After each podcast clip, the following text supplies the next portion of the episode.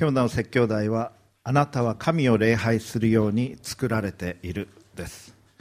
今まで私たちが皆さんが愛するように作られているということを話をしてまいりました。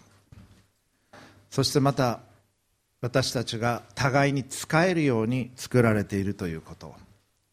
そしてまた先週は皆さんは成長していくように作られているという話をしてまいりました。今日は皆さんそして私たちは神をそして神のみを礼拝するように作られているということをお話ししてまいります。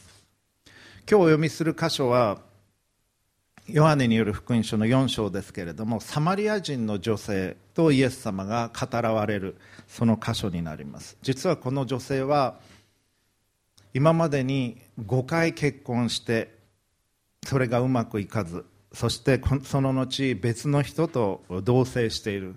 その時にイエス・キリストに出会った人でした。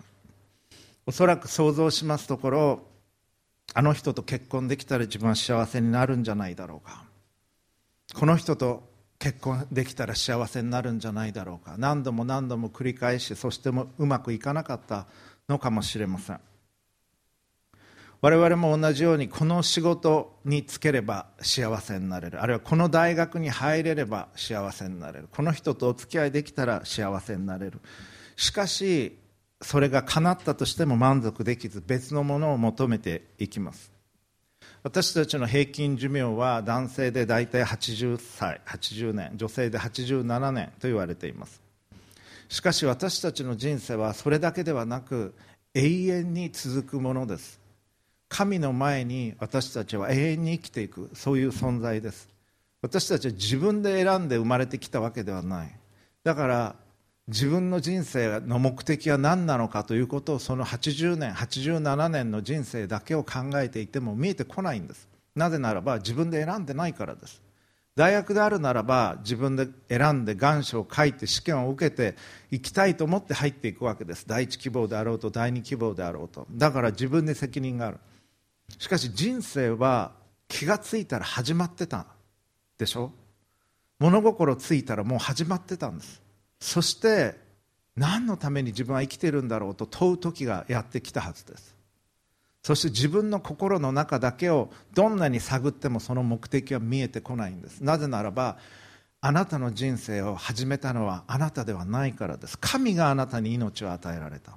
だからこの神のことを計算に入れないと考えに入れないとあなたの人生の意味は見えてこないんです。あなたが何でこんなに心が乾くのか心が痛むのか心が弱るのか。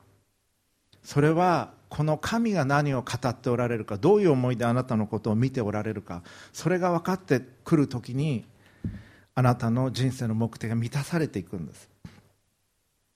今日はあなたは神を愛するように作られている。そのことを念頭に置きこの神を礼拝するように作られている。そのことを学んでいきたいと思います。心が乾くから空洞感を感じるからいろんなものを持ってこようとします。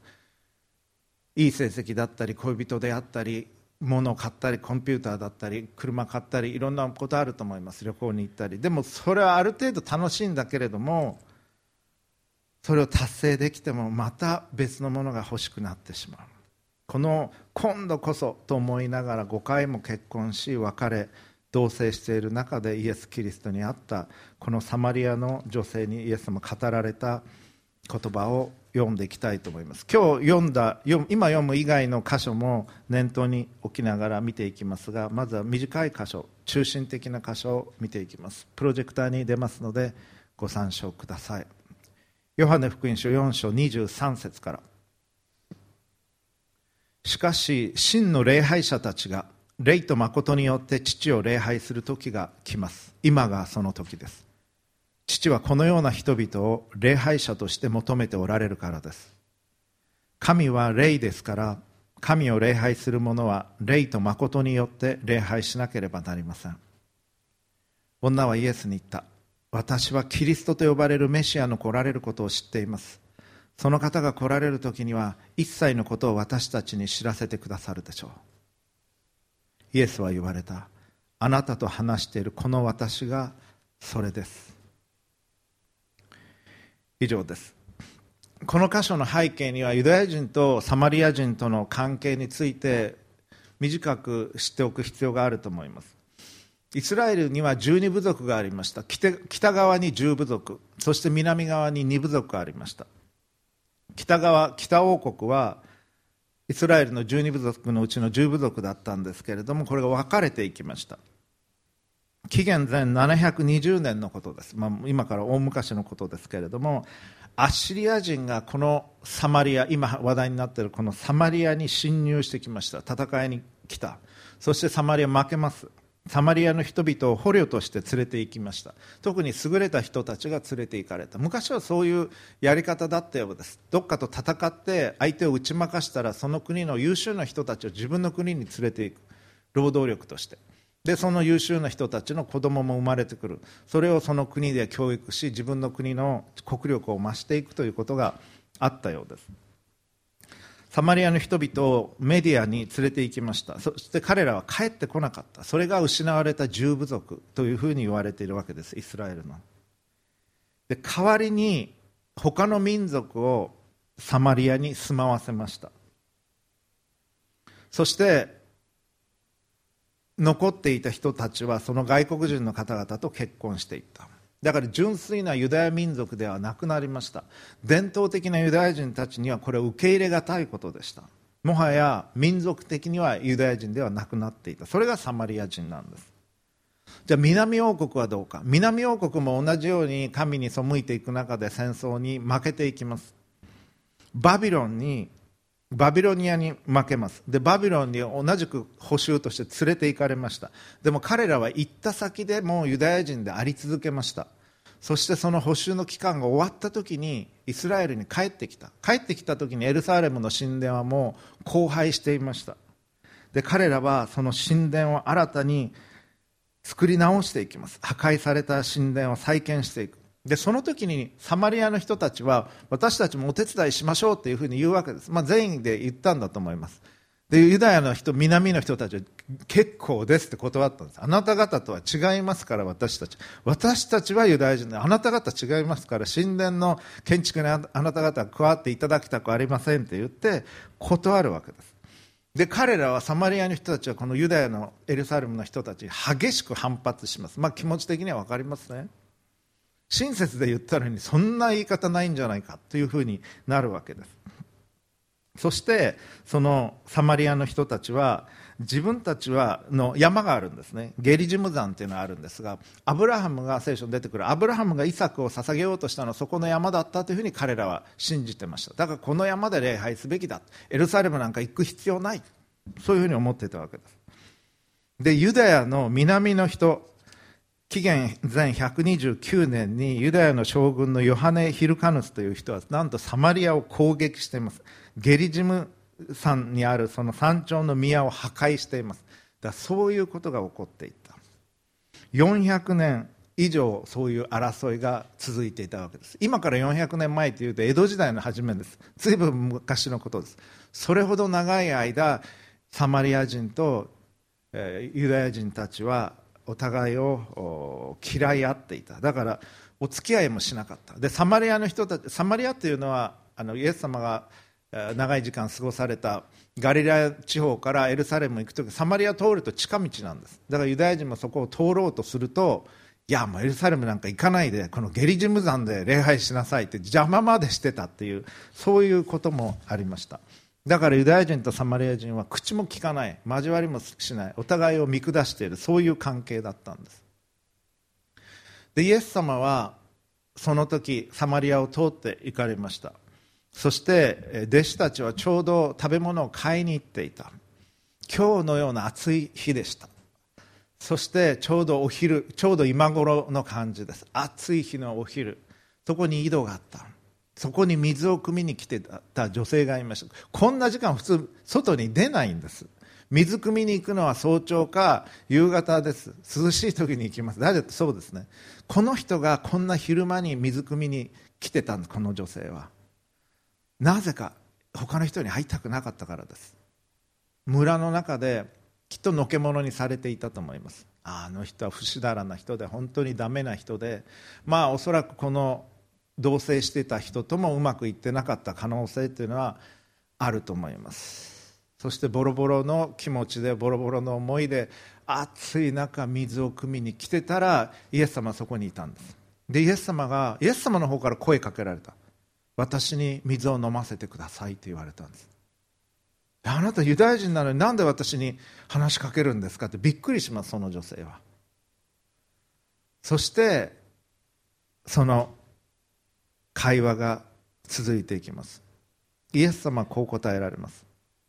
この水を飲む者は誰でもまた乾きます。しかし私が与える水を飲む者は誰でも決して乾くことがありません。私が与える水はその人のうちで泉となり永遠の命への水が湧き出ます。女はイエスに言った。先生私が乾くことなくもうここまで汲みに来なくてもいいようにその水を私にください。イエス様は救い主であるのに彼女の方から語りかけることありませんからご自分から下手に出られて私に水をください助けてくださいと言わんばかりに声をかけられた。そして彼女に H2O の水ではなく真の魂も心も満たす水をお与えになっていくんです。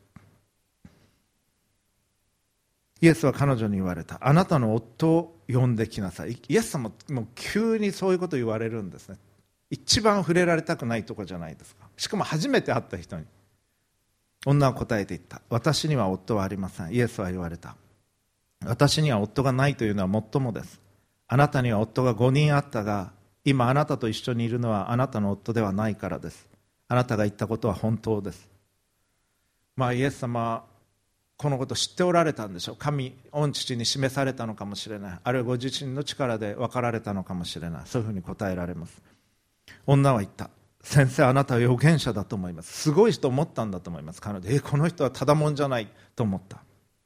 そして続けます。私たちの父祖たちはこの山で礼拝しましたがゲリジム山です。あなた方はユダヤ人は礼拝すべき場所はエルサレムだと言われます、まあ、知っている神学知識をここで彼女は言うわけでこの人はただものじゃない人だからもうよくわからないなりに言ったのかもしれないです。イエスは言われた。私の言うことを信じなさい。あなた方が父を礼拝するのはこの山でもなくエルサレムでもないそういう時が来ます。場所が問題なんじゃないんだということをイエス様言われる。真の礼拝者たちが霊と誠によって父を礼拝する時が来ます。今がその時です。父はこのような人々を礼拝者として求めておられるからです。神は霊ですから神を礼拝する者は霊と誠によって礼拝しなければなりません。今日申し上げたいこと一言で申しますと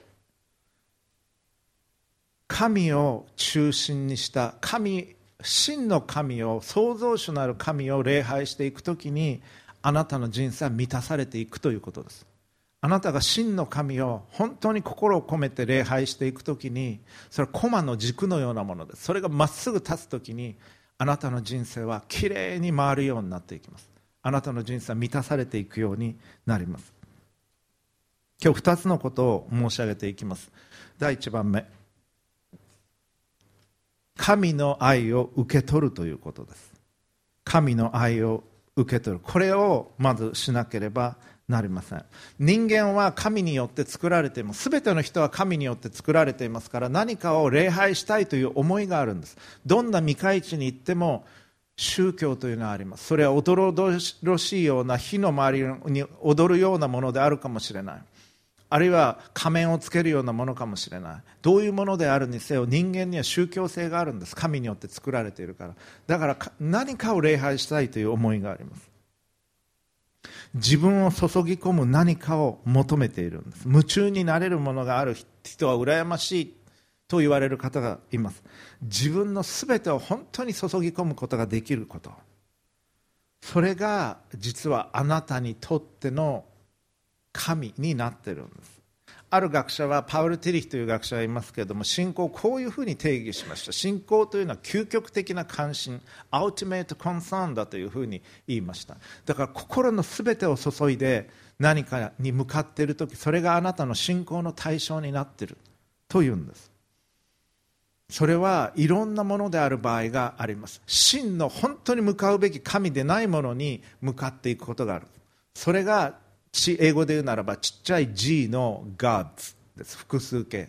真の神は大文字の G の Gods 創造者なる神に向かっていない時それよりもちっちゃいそれよりも価値のないそしてあなたを縛ることになる偶像としての神を礼拝することになるんです。逆に言うともしあなたが礼拝に来ていたとしても心を込めて自分の全てを注ぎ込んで神を礼拝していない時にスマホをチェックしてたりするならば宗教行為はしてるでしょう。しかし礼拝にはなってないということです。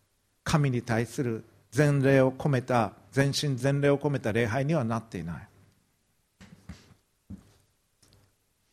あなたはじゃあどういうものを真の神の代わりに礼拝しているのか。それ一番分かりやすいのは今あなたが一番お金と時間をかけているもの。それがあなたにとっての神になっている可能性が高い。自分を誰かに捧げている。何かに捧げている。自分の人生を差し出している。真の神を礼拝しない時にそれ以外の何かに我々は仕えているんです。それ以外の何かを礼拝をしています。どうしても手に入れたいもの。それは試験の大学受験の合格であるかもしれない。であったかもしれない。あるいはそれ以外の資格試験かもしれません。大きな犠牲を払って時間もお金もエネルギーを使ってそれに仕えているもの。それがあなたの偶像になっている可能性が高い。あるいは何か物を買うのが好きな人だったら有名ブランドの服だったりカバンだったりカメラだったり時計だったりするかもしれません。あるいは会社におけるポジションかもしれない。家を買うことかもしれない。あるいはどっか入りたい就職したい会社のことそれが偶像になっているかもしれない。大学が偶像になる場合もあります。絶対に手放せないと思うもの。それは恋人であるかもしれないし子供であるかもしれません。それがあなたにとっての偶像神々となっているんです。真の創造者であるあなたのことを命を懸けて愛してくださる神を後回しにしてさえもそれに仕えたいと思う。それはそれを偶像というんです。大学の名前のために自分を捧げる。時にその大学を礼拝していることになります。会社の名前のためにそのプレスティージそして払ってくれるお金のために自分を捧げる時にあなたは会社を偶像として会社に仕えている。会社を礼拝している。可能性があります。芸術家は芸術ため芸術のために自分の全てを捧げたいと思うことがあります。芸術家はものすごく強い気持ちがある場合がありますから人によっては悪魔に魂を売ってでも良い芸術を作りたいと思う場合があります。それは明らかな偶像です。何かに取りつかれたようになる。そして作品を作る。あるいは商品を作る。あるいは計画をしていく。取りつかれるというその取りつくものが偶像ななんです。でそれは国家である場合もありますあります。第二次世界大戦の時はその日本においては顕著な例でした。国は国民に命を捧げるように要求することがあります。お国のためにといってどれほど多くの人々が死んでいったかこの国において。この国だけではない。世界中で多くの人が自分の国のために命を捧げていきました。自分の故郷や愛する人を守るためにと。そして自分が死んでも故郷や愛する人が残ってくれたらいいと思って死んでいかれた方々がたくさんいらっしゃいます。しかし国は国民のことを実はそんな大切には思ってません。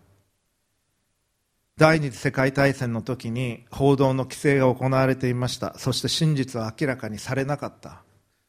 空襲があってもおおむね鎮火せりという報道があったと聞いています。私は祖父母から聞きました。おおむね鎮火せり火はほとんど消えましたっていうのはもう全て燃えて燃え尽くすものがもはやなくなって消えたということ。実際は。だけどおおむね沈下せりとそれが報道されていた。負けると分かってからも日本はいや負けると分かってから多くの人が亡くなっていかれたんです。多くの人を犠牲にしてきました。統計を見ると負けると分かってからの人の方が多くの人が犠牲になっています。兵士も市民も。この体質はおそらく変わってないと思います。原子力発電所の核がメルトダウンしたのに国民には知らされませんでした。放射線が流れていく方向も知らされませんでした。国民の安全を第一にはしませんでした。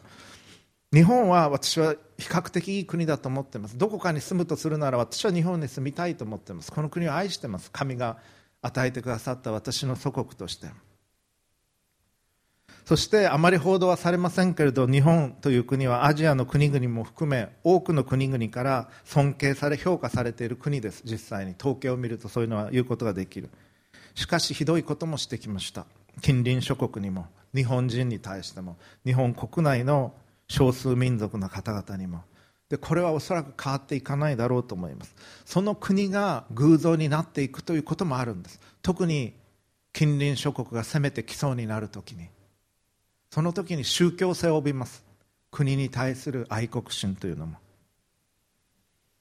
自分の全てを捧げたいと思う思い。それは恋人に対してだってあるでしょう。しかし関係がうまくいかなくなる時にストーカーになる方がおられます。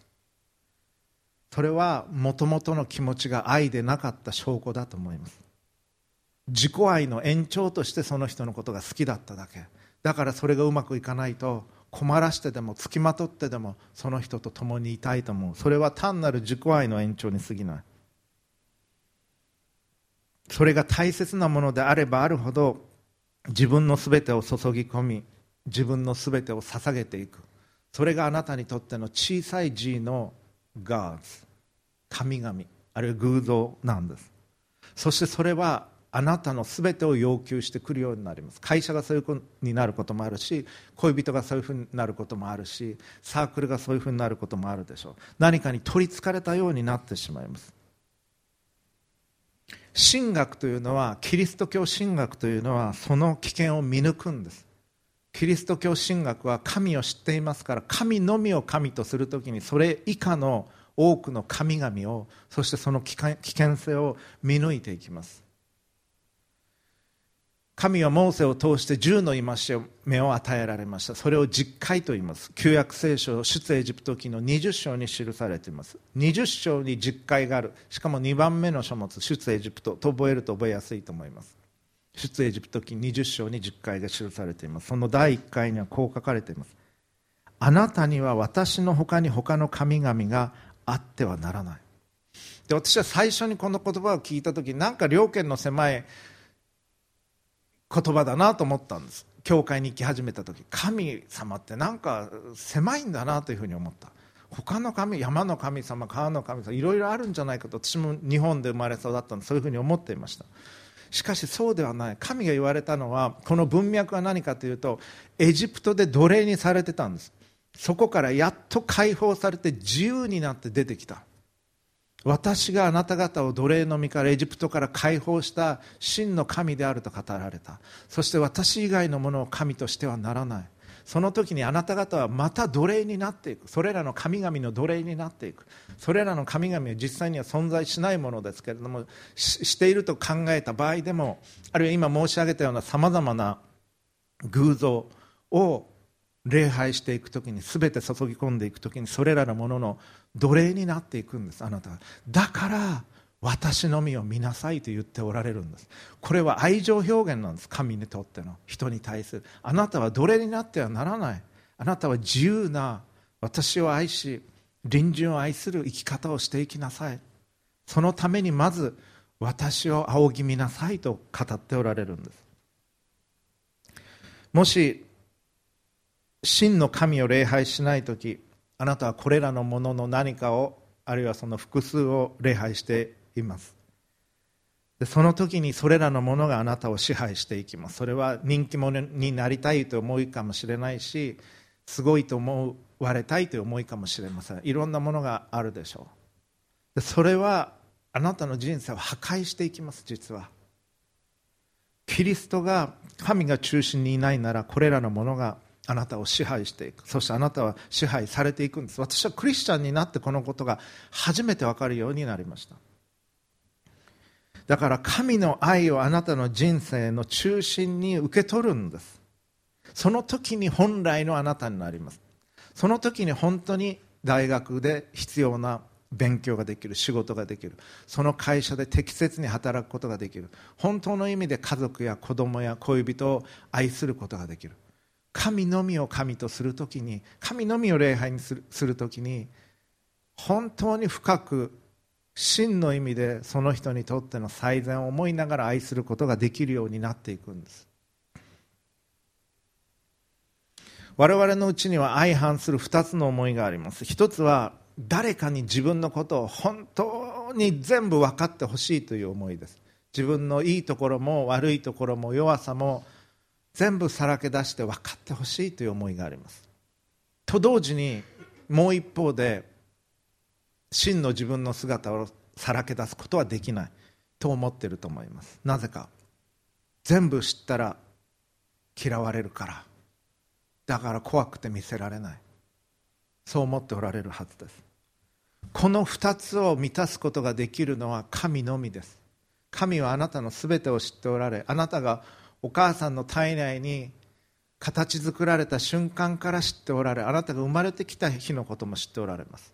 あなたが歩き始めて転んでひたこぞをすりむいたそして泣いた日のことも知っておられる。あなたの初恋がうまくいかなかったその日のことも神は知っておられる。憐れみと愛と恵みの思いで神はあなたのことを見ておられるんです。神はあなたがうまくいけてなかったとしてもなんでこの子はこいつはダメなんだという目では決して見ておられない。神は恵みと憐れみの目でいつもあなたのことを見ておられるんです。大切に大切に見ておられます。あなたを支えようとしておられます。そういう方なんです。この方はこの神はあなたのすべてをご存知の上でなおあなたを愛しあなたを抱きかかえあなたと共に歩みたいと思っておられるんです。このサマリアの女性5人の人たちと結婚し別れ結婚し別れ6人目の人と住んでいた。そして真夏の暑い時に水を汲みに来た。その場面でイエス様をお会いになったんです。そして自らを低くして水をくださいと言われた。そしてあなたに真の水を与えますと言われた。この女性はイエス様にどこかのパーティーで出会ったんではないんです。美しく着飾って綺麗な格好をしている彼女に語りかけたんじゃないんです。惨めで暑い真昼に水を汲みに来ている彼女にイエス様出会われたんです。今までうまくいかなかった。別の人と6人目の人と暮らしておそらくそれもうまくいってなかった。そのような彼女に語りかけられたんです。それは意味することは何か。あなたがうまくいってないかもしれません今。そのことも神は知っておられます。その惨めなあなたにイエス様語りかけられるんです。招かれるんです。命の水を受け取りなさいと。この方の愛をあなたが受け取るときにその方の愛の深さが分かるときにあなたの心は満たされます。本当の意味で一番深いところまで。その時他の人のことも愛せるようになる。他の人のことも許せるようになってくるんです。そして一生懸命仕事をしようともようになります。この愛を受け取るからこの神を喜ばせたいともこの神が愛しておられる他の人にも仕えていきたいともいい仕事をしたいと思うようになるんです。神に愛されてるから。その愛が分かることが大切なんです。それがあなたがまずしなければならないこと。この神を愛受け取神の愛を受け取り神を礼拝するのは先ほども言いました駒の軸のようなもの。まっすぐ上に向かって突き抜けて天にまで向かう駒の軸のようにこの神を礼拝するということはなければならないんです。その時にあなたは本当のあるべきあなたになっていきます。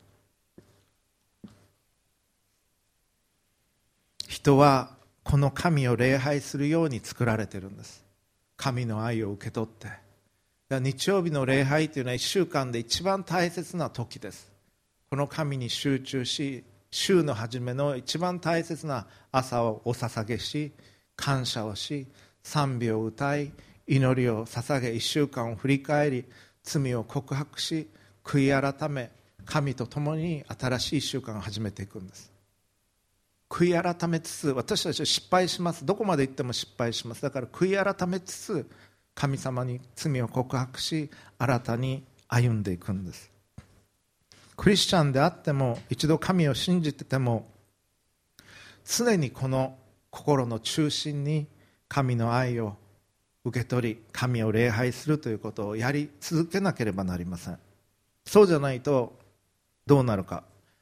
生活は気持ちは安定せずストレスの中で生きているはずです。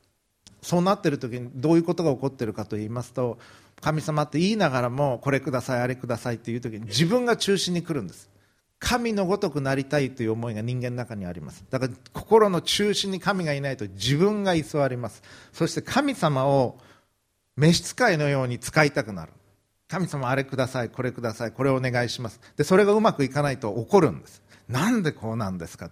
自分が中心にいるから。で自分で全部マネージメントしようとするから自分が神のようになろうとするからストレスを感じるんです。神が神であってあなたは神じゃないんです。私は神じゃない。そのことを確認し神様あなたこそ神です。どうか私の心の中心にいてください。そして愛を注いでください。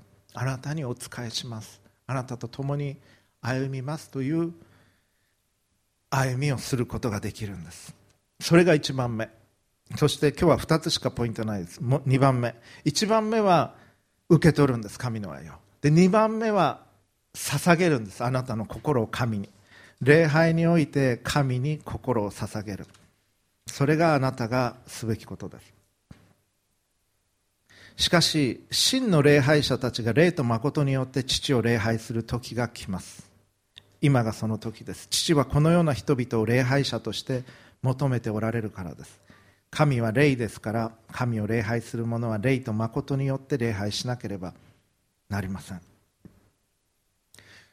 霊というと日本語の霊というといろんなニュアンスが含まれてますけどスピリット英語だとスピリットになります。ギリシャ語だとプシケイという言葉が使われますが目に見えない存在です神は。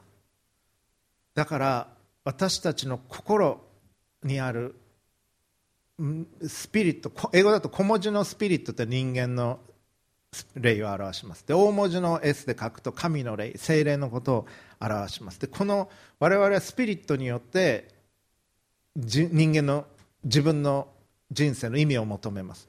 何のために生きているのだろうか。それはスピリチュアルな問いです。そして物理的に満たされても心魂は満たされない。イエス様はご自分のことを命の水と言われました。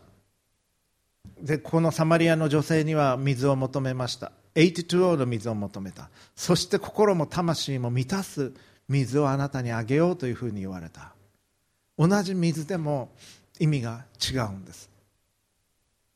心も魂も満たす水。私たちはパンがないから生きていかれないわけではない。この国においてパンがなくて食べ物がなくて生きていかれない人ってのはほとんどいません。イエス様旧約聖書を引用してこう言われた。人はパンのみにて生くるにあらず。人はパンだけで生きるのではない。神から出る一つ一つの言葉による。食べ物がなくて生きていかれない人は幸いにしてこの国にはほとんどいないです。十分な食べ物がある。そして生活保護もある。最低限の生活はできるような国になっています。でもどうして毎年3万人近くの方々が自ら命を絶たれるのか。いろんな理由があるでしょう。病気かもしれない。メンタルに病むということもあるでしょう。パンはあっても生きていかれない。パンだけで生きられないんです。私たちは。食べ物ももちろん必要です。でもそれだけではない。あなたの心が満たされなければならないんです。そしてそれは神の愛を受け取り神に自らを捧げていく時にそれが満たされていくんです。イエス様言われました。キリストと呼ばれるメシアのおられることを私は知っていますというふうに彼女が言った時にあなたと話している私がそれですというふうに答えられた。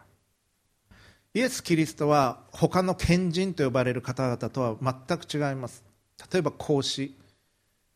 孔子の弟子がある時先生死死ぬということはどういうことですかと聞いていますその時に私は未だ生きるということがわからない。まして死ということがわかるだろうかと謙虚に答えています。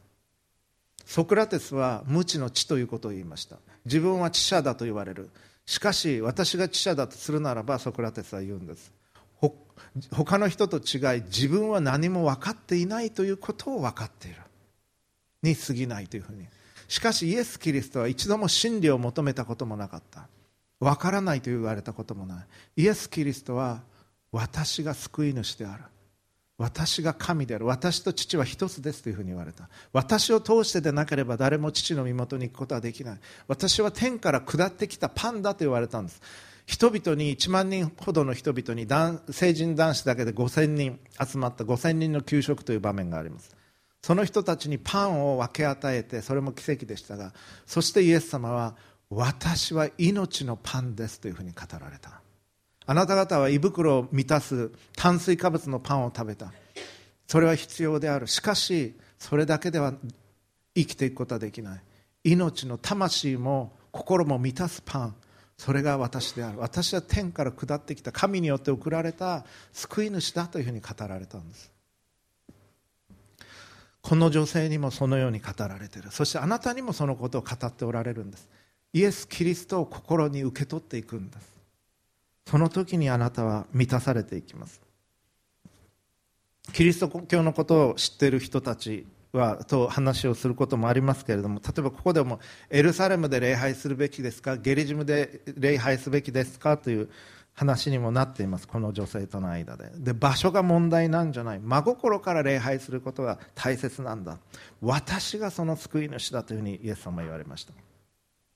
ちょっとキリスト教のことを知ってる人はいやカトリックとかプロテスタントとかもいろいろ大変ですねとかそういう話をしてこられたし何がどう大変なのかわからないんですけれどもいろいろ大変ですねとか言われる。いろんな教派がありますねとか。日本にはミッションスクール多いですけど海外にもあるんですかとか一般論に逃げていこうとするんです。あるいは宗教と科学の問題ってどうなってるんですか？キリスト教と政治の問題とか。それに対してイエス様はこの女性に語られたように私の言うことを信じなさいと語られるんです。あなたと話しているそのこの私がそれです。救い主です。私の言うことを信じなさいと語られる。抽象論にとどまられないんですイエス様。抽象論でキリスト教とは何なのかとかプロテスタントとカトリックの関係はとかそういう問題ではなくイエス・キリストをあなたは心の内に受け取られなければならない。逃げないでいただきたい。神に直面したくないという思いにならないでいただきたい。自分の心にある問題これを扱わなきゃいけないと思った時に触れたくないからまあ、サークルに幽霊会員みたいにして、あ、どうもってちょっと顔出すように行くみたいに神様に一応神様はどうもって言って、でもこの私の傷だとか、渇きだとか、それには触れられたくないと思っておられるかもしれない。でもそこに触れなきゃならないんです、救い主は。そうじゃないとあなたの渇きは満たされない。そして神はあなたを礼拝者として求めておられると言われるんです。なぜか。あなたが神を礼拝することを求めているからです。心の奥深さ深みにおいて。あなたは神を礼拝するように作られているから神との交わりを求めます。真の神を見いだせない時代わりの神々の中で偶像の中で良さそうなものを礼拝する傾向があります。まあこれでいいかなと。神を礼拝しない時他の誰か偉大な人偉大な成功者あるいは大好きな人あるいは自分を礼拝するようになっていく。偉大な人がいてそれは政治家であれミュージシャンであれ思想家であれスポーツ選手であれ一緒にいると幻滅します確実に。それなりにすごい。しかし神に向けられるべき礼拝が捧げられるような対象ではない。イエス様だけがあなたを幻滅させないお方です。この方を知れば知るほど真の愛というのはどういうものなのかというのは分かっていきます。真の許しというのはどういうものなのか。イエス・キリストは愛以外の動機で何もされません。イエス・キリストはあなたを愛しておられます。あなたはイエス様のことをよく知らないかもしれない。だけどイエス様あなたのことをよく知っておられあなたを愛しておられあなたを救いたいと思っておられあなたを助けたいと思っておられます。そして神のために働いてほしいとも思っておられます。もしあなたが神のうちに来られるなら。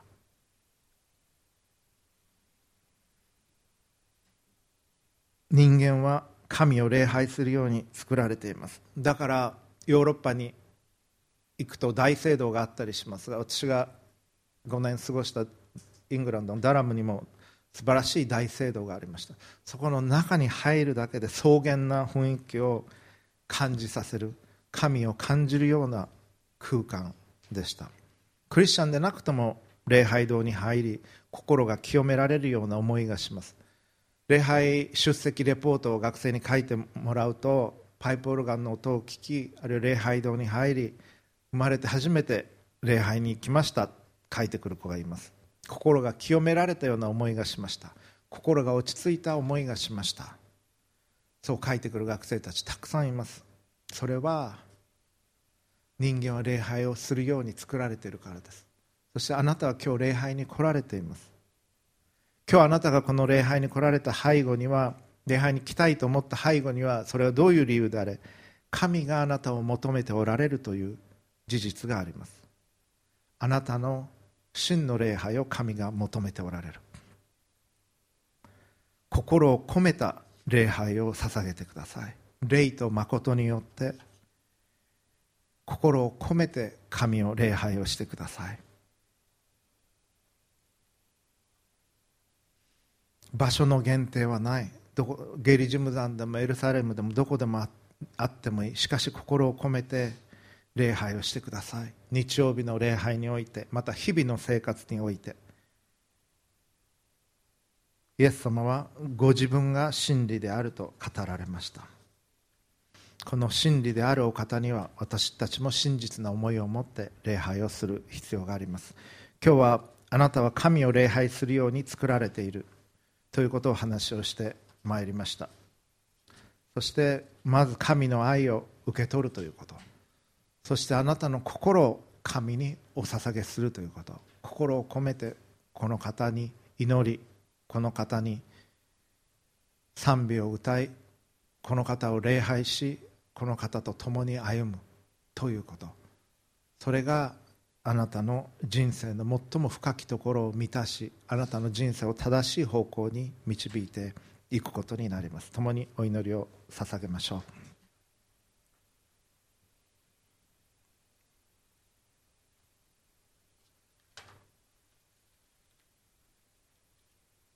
真の礼拝者たちが霊と誠によって父を礼拝する時が来ます。今がその時です。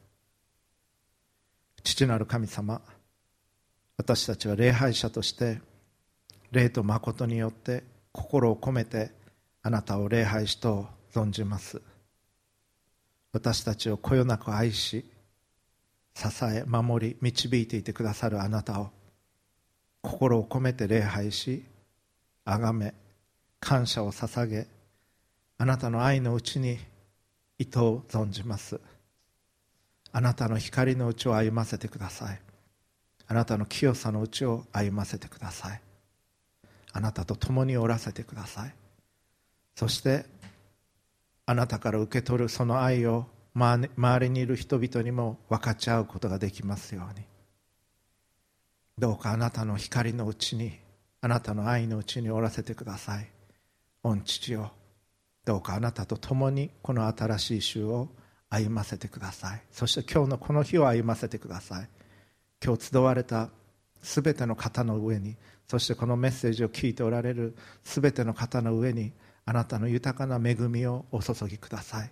そしてあなたの愛が分かるようにどうか助けてください。そしてすべての良きもので私たちの人生を満たしてください。救い主主イエスキリストのお名前によって祈ります。アーメン。